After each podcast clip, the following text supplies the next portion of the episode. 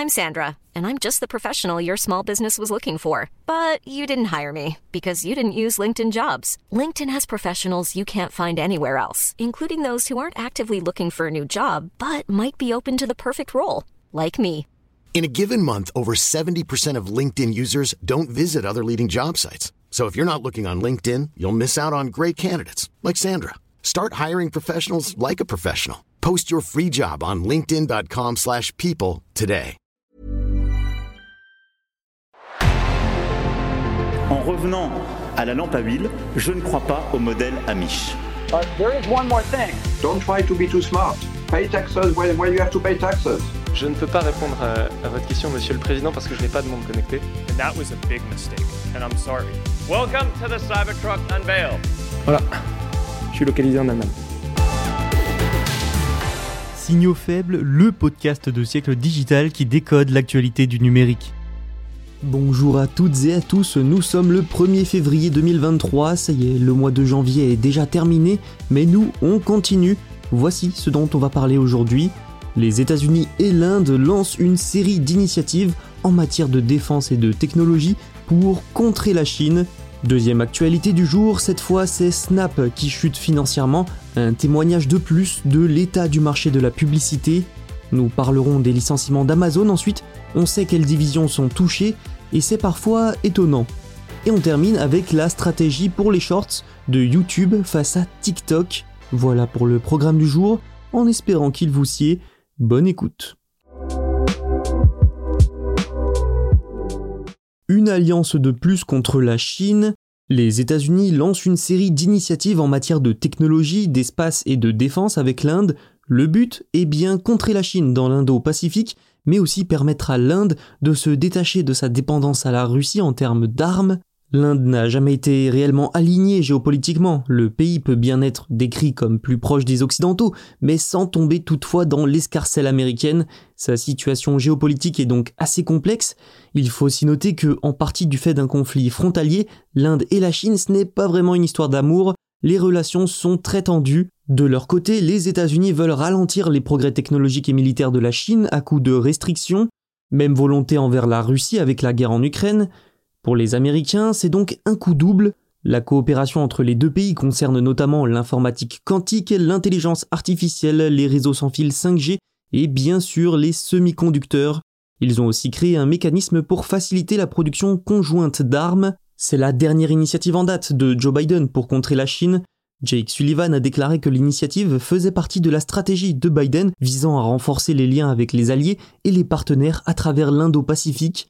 Pour les Américains, ce rapprochement est en partie à mettre sur le compte d'un comportement agressif de la Chine dans l'économie, la politique, mais aussi la géopolitique. Pour l'Inde, ce rapprochement arrive en pleine stratégie d'expansion économique. Le pays entend bien s'étendre, accueillir de plus en plus la chaîne de production mondiale, Apple va par exemple ouvrir ses premiers Apple Store dans le pays et une partie de sa production va y être localisée au détriment de la Chine. Les responsables indiens souhaitent eux qu'Apple, Samsung et d'autres multinationales étrangères investissent davantage dans le pays alors qu'ils diversifient leur chaîne d'approvisionnement en dehors de la Chine. Des objectifs qui correspondent aux intérêts américains, pour le moment en tout cas, et qui vont à coup sûr accélérer le développement de l'Inde. Snap chute à son tour. Encore une fois, Snap a déçu les marchés et les analystes. L'année dernière, ses ventes ont atteint les 4,6 milliards de dollars, une hausse de 12% sur un an, positif donc, mais malgré tout, il s'agit du taux de croissance le plus bas enregistré depuis son entrée en bourse il y a 6 ans. Surtout, ses pertes se creusent à 1,43 million de dollars en 2022. Les prévisions de la maison mère de Snapchat pour les prochains mois sont tout aussi négatives. Le groupe prévoit en effet des revenus en recul de 10 à 20% sur un an. Alors, comment expliquer cette situation?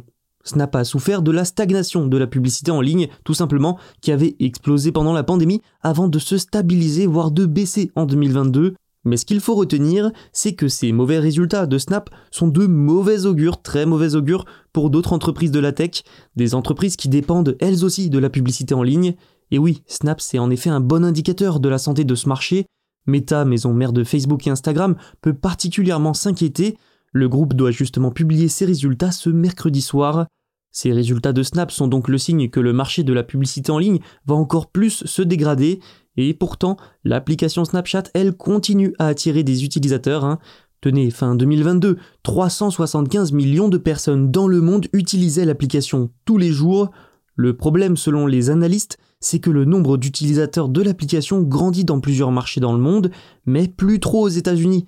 L'Amérique, c'est son marché initial, là où la monétisation est la plus forte.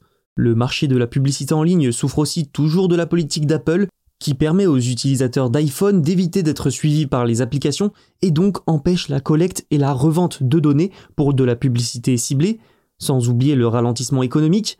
Pour continuer de croître, Snap mise donc sur la publicité à réponse directe, c'est-à-dire une publicité qui incite les abonnés à cliquer pour acheter un produit ou s'abonner à une liste. Elle cherche aussi à diversifier ses revenus, notamment grâce à son abonnement Snapchat Plus à 4 dollars par mois.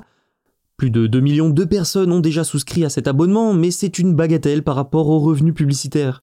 Par conséquent, le groupe Snap a indiqué licencier un salarié sur 5.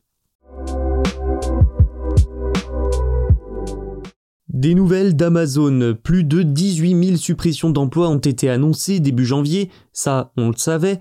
Mais maintenant, ces licenciements commencent à se faire sentir dans l'ensemble de l'entreprise, et c'est là que c'est surprenant. Vous allez le voir, mais même des divisions qui fonctionnent très bien sont touchées. De la technologie à la vente au détail physique, en passant par les épiceries, la robotique, la livraison par drone et même le cloud computing, tout y passe. Le PDG Andy Jassy a écrit début janvier que plusieurs équipes étaient touchées, mais que les coupes seraient principalement centrées sur les magasins d'Amazon dans le monde et les divisions des ressources humaines. Mais finalement, ça va plus loin. Dans l'état d'origine d'Amazon, à Washington, au moins 2300 personnes ont perdu leur emploi. Elles sont plus de 500 en Californie, y compris dans les divisions d'ingénierie de recrutement, et environ 300 à New York. Cette dernière vague de licenciements est d'ailleurs la plus grande de toute l'histoire d'Amazon, et donc quels services sont touchés? Eh bien, les employés travaillant sur diverses technologies de vente au détail, y compris le logiciel de paiement sans caissier Just Walkout, son service de paiement basé sur la paume et les chariots intelligents Dash faisaient partie des licenciements. Il y a aussi eu des coupes dans les magasins fraîches et les entreprises de livraison d'épicerie en ligne. Les dépanneurs et les supermarchés sans caisse Amazon Go et Go Grocery ont également été touchés par des licenciements. Le vendeur de chaussures en ligne Zappos, qui a rejoint Amazon via une acquisition en 2009, eh bien là aussi des employés ont été licenciés, des ingénieurs d'Amazon Robotics aussi, Amazon Web Services, division la plus rentable et leader mondial du cloud, est même touchée. Encore une fois, ce sont essentiellement des ingénieurs qui ont été renvoyés. Les services opérationnels, de paiement, de santé, d'immobilier, de vente au détail ou encore Prime Air, unité de livraison par drone, ont toutes été touchées. L'ampleur de cette vague est donc plus importante que prévu. Tout le monde connaît TikTok et son format de vidéos courtes. Beaucoup d'autres plateformes, devant ce succès, tentent depuis des années de copier ce format. YouTube en fait partie avec ses shorts. Alors, quelle est la stratégie du géant pour développer son format face au réseau social chinois? Déjà, YouTube offre de nouvelles incitations financières aux créateurs de contenu, dans le but de les détourner de son rival. La division d'Alphabet présentera aujourd'hui un nouveau système de partage des revenus pour les shorts, ce système devrait permettre aux créateurs de retirer une partie des bénéfices publicitaires de leurs vidéos.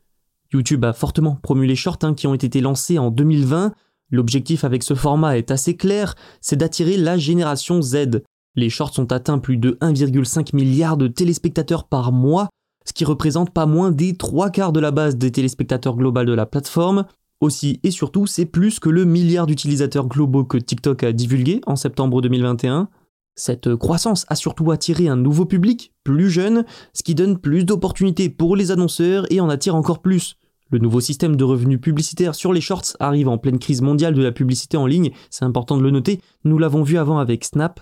L'espoir de YouTube, c'est en fait que les créateurs qui sont attirés sur la plateforme par les shorts se mettent ensuite à faire des formats plus longs. Sur TikTok, le revenu moyen d'ailleurs pour 1000 vues serait de 0,03 dollars contre 0,04 sur les shorts, les revenus des créateurs de shorts devraient en tout cas augmenter de manière significative lorsque le nouveau système de partage des revenus sera introduit, parce que pour l'instant, l'argent provient en grande partie de partenariats de marques et d'un fonds de contenu de 100 millions de dollars de YouTube. YouTube a également intégré des fonctionnalités d'achat dans Shorts qui permettent aux annonceurs et aux créateurs de marquer des produits dans des vidéos. Mais est-ce que tout ça sera suffisant pour rattraper TikTok? Ça, seul l'avenir nous le dira. Merci à vous chers auditeurs et chères auditrices d'avoir écouté cet épisode et d'être toujours plus nombreux et nombreuses à nous écouter chaque mois. N'oubliez pas de vous abonner et on se retrouve demain pour un nouvel épisode.